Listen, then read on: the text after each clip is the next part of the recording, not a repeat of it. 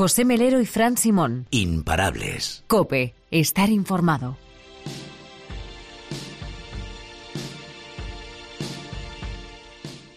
Voy a pronunciar dos nombres, el de Alfredo Galán y el de Joan Vila. Quizá en principio no te genere ningún tipo de reacción, tal vez sí en los menos olvidadizos. Pero si decimos el asesino de la baraja o el celador de Olot, posiblemente tu mente ya empiece a reavivar los recuerdos. Ambos son de los dos asesinos más crueles de los que llevamos de siglo XXI en España. En Imparables vamos a hablar con los que fueron sus abogados defensores durante el juicio, para conocer cómo es ser el letrado de estos personajes sanguinarios. Empezamos por remontarnos hasta el año 2003, cuando Alfredo Galán, el asesino de la baraja, acabó con la vida de un total de seis personas. Otras tres lograron escapar de sus garras. Sus víctimas eran seleccionadas por el azar. Las asesinó a sangre fría con una pistola Tokarev TT-33 que se trajo a España de su paso como militar por Bosnia. Tras cada crimen depositaban junto al cadáver un naipe, de ahí su nombre, el asesino de la baraja. Durante meses sembró el terror en Madrid, donde cometió todos sus asesinatos. Se acabó por entregar finalmente el 3 de julio de 2003 en la comisaría de Puerto Llano, donde era su ciudad natal. Es, dos años más tarde fue condenado a 142 años de prisión. Se estima que le queda una década entre rejas. Tres lustros después, la que fue su abogada durante el proceso, Elena Echeverry, está aquí con nosotros. ¿Tú, por curiosidad, mantienes contacto con él? Mantengo contacto eh, con su padre, que es una bellísima persona. Con él, cuando ha necesitado algo, me ha escrito y en su momento también me llamó, pero hace tiempo que él eh, no me ha escrito ni me ha llamado, por lo cual entiendo que, es que no necesita por ahora de mis servicios.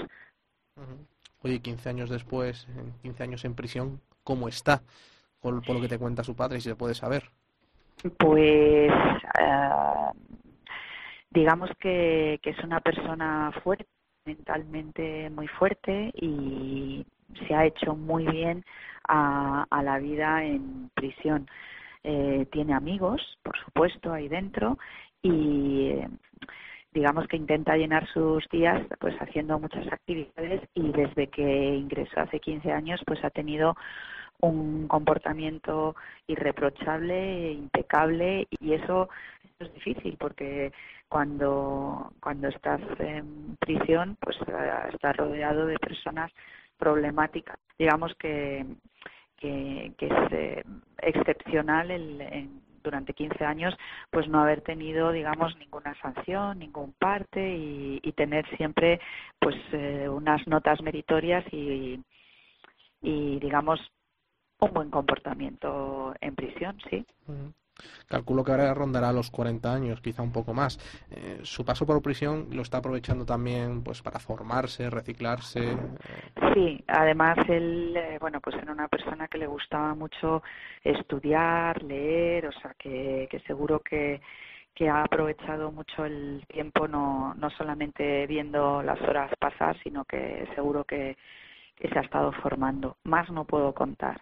Los forenses afirman que eran esquizoide, cruel. ¿Lo compartías? Pues yo sí que le traté muchísimo más que los psiquiatras, porque realmente los psiquiatras le vieron, si no recuerdo mal, solamente una vez y a lo mejor pues 20 minutos o media hora esa vez. Es decir, que quizás los psiquiatras hicieron ese perfil por, eh, digamos, cómo habían sido los, los asesinatos y, y, no por cómo era realmente Alfredo, porque dudo mucho que se pueda diagnosticar de una manera fiable a una persona con la que no has tenido más que una reunión de 20 o 30 minutos y eh, que no ha habido ninguna eh, batería de preguntas ni ninguna técnica, digamos, ni psicológica ni psiquiatra para, ni psiquiátrica, perdón, para llegar a esa conclusión. Entonces, eh, yo por supuesto no soy no soy psiquiatra ni psicóloga, sí que soy criminóloga y estudié, aparte de los cinco años de derecho, cuatro años de criminología y luego pues eh, me especialicé en psicología eh, criminal y la verdad he hecho muchos cursos de perfilación criminal, incluso con la Guardia Civil y, y la verdad yo no, no estoy de acuerdo con ese perfil que hicieron los psicólogos o los psiquiatras después de haberle visto solamente en, una ocasión y como mucho dos, 20 minutos. Entonces, eh, yo puedo hablar cómo fue conmigo y, y siempre era eh, muy educado, muy correcto, eh, una persona inteligente, una persona empática que te escuchaba, eh, sabía escuchar, porque eso también mm, no suele ser propio de, las personas, digamos, narcisistas que les da igual lo que lo que tú digas, sino que eh, simplemente mm, importa lo que ellos dicen. Él siempre escuchaba, se interesaba por ti. Mm, realmente yo tuve una, una muy buena relación con él. ¿Por qué los abogados que defendéis a personajes así sois tan mal vistos? Y ahí entramos ya un poco en el meollo. Yo no sé si, si yo soy o he sido mal vista. Eh, eh, solamente una persona, eh, y además es, fue un abogado, el que, el que me reprochó a estar defendiendo también a, o eso dijo él, a Alfredo Galán, eh, siendo además yo designada por el turno de oficio, me llegó a decir que cómo podía defenderle y, digamos, hacer tantos esfuerzos en defender a, a un asesino y, y, su propia cliente fue la que dijo que, que, me dejara trabajar porque era mi trabajo. Yo creo que, que las personas eh, y los ciudadanos mmm, tienen un respeto eh, hacia nuestra labor y hacia el derecho de defensa. Yo nunca he percibido, eh, digamos, esa mala eh, impresión o esa supuesta mala impresión que puedo dar. A lo mejor los abogados que son muy mediáticos y que van mucho mientras el procedimiento eh, está subyúdice a todos los medios de comunicación y que se exponen mucho son peor vistos, pero eh, yo nunca lo he hecho, yo simplemente eh, acudo a los medios de comunicación cuando me llaman, cuando el procedimiento ya ha sido juzgado y hay una sentencia firme, si no, no me gusta hablar de un procedimiento que está subyúdice, entre otras cosas porque creo que los procedimientos se juzgan en los juzgados y en la audiencia, no en los programas de radio ni de televisión y por eso creo que, que los ciudadanos que son legos en derecho y, y incluso eh, juristas que sí que saben de derecho pero que no saben de ese procedimiento no tienen por qué estar mmm, conociendo eh, todos los detalles que muchas veces lo hacen por el morbo. Entonces, por eso no, no me gusta acudir a los medios de comunicación, ni radio, ni, ni televisión, ni a entrevistas a la prensa cuando estoy defendiendo un caso. Bueno, como has dicho, sí que has recibido alguna crítica también, pues por ejemplo, cómo te implicas tanto a, defender a un asesino. A veces esas críticas, no a lo mejor en tu caso, pero en otros muchos son feroces, eh, que os llegan incluso a vincular con el asesino, como ¿no? si fuerais una especie de cómplice o de encubridores. Eh, Tú lograste abstraerte de, de todo eso, ¿no? Por lo que me has contado. Bueno, primero que me abstraigo eh, por completo de eso y segundo que si alguien eh, me hubiera dicho o me hubiera hecho alguna, eh, digamos, observación, se la habría contestado, por supuesto que se la habría contestado. Eh, digamos, si me la hace a la cara, pues como contesté al abogado que me lo reprochó, pero al común de, digamos, de los mortales que, que no puedo tener acceso a ellos, les diría que el día de mañana, si el acusado es él, su hijo, su sobrino, o un ser querido, pues eh, querrá tener un abogado que, que le defienda apasionadamente. ¿Se comprende que es un derecho fundamental a ser defendido?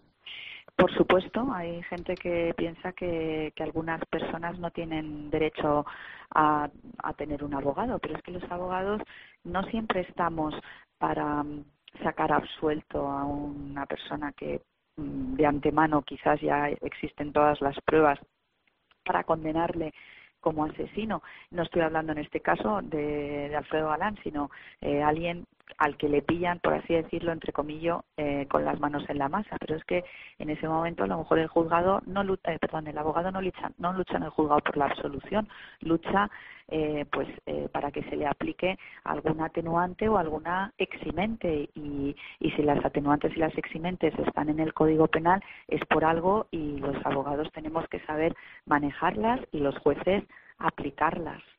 Defender un caso perdido de antemano hace que tu reto sea más o menos apasionante?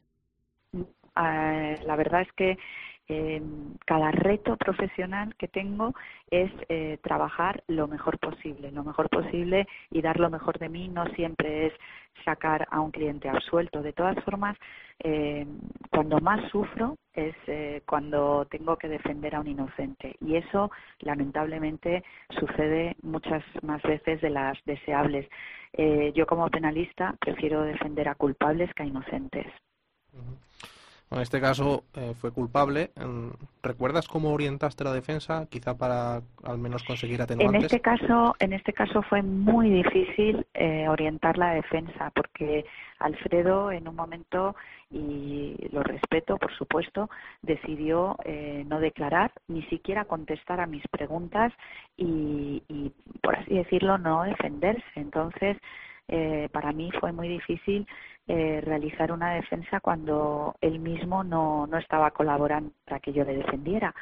Entonces, eh, bueno, lo primero que conseguí, que eso sí que efectivamente eh, se consiguió es anular su primera declaración que le había prestado en presencia de su hermano y no de ningún abogado, porque entre paréntesis su hermano no era abogado, y, la policía le tomó declaración en presencia de su hermano. Obviamente esa, esa declaración era nula. Y, yo intenté pues anular eh, todo lo que lo que se había conseguido eh, digamos eh, investigar o instruir a raíz de esa primera declaración también eh, conseguí que no se tuvieran en cuenta ninguna de las testificales, porque las personas que habían reconocido a Alfredo Galán lo reconocieron después de que su cara hubiera salido en la televisión y en los periódicos de todo el país, con lo cual eh, pues obviamente tanto una rueda de reconocimiento como una rueda de reconocimiento fotográfico, pues eso eh, ya no, no era válido. Entonces solamente eh, se le hubiera podido, se le pudo condenar por, pues en este caso, unas vainas percutidas que aparecieron en, el, en un jarrón de, de, su casa, de Alcalá de Henares, y eso fue, digamos, fundamental para eh, para su condena y, muchas veces mm, es muy difícil defender a una persona que, no quiere colaborar con su defensa. ¿Tú recuerdas el día que supiste que te tocaba Alfredo Galán? Lo hiciste por la vía del oficio, ¿no? Turno de oficio. Sí, sí, lo recuerdo perfectamente. Me llamaron del Colegio de Abogados, yo estaba de guardia. Eh, si no recuerdo mal, debió de ser como hacia las 10 eh, de la noche, 12 de la noche, me llamaron para decirme que tenía que ir a Federico Rubio y Gali, a la, bueno, yo ya sé que eran el grupo de homicidios, porque cuando los abogados nos dicen el grupo, por ejemplo, 5, pues ya sabes que es eh, de homicidios, pero no me dijeron el nombre de la persona que tenía que asistir ni el motivo, simplemente me dijeron que fuera para allá.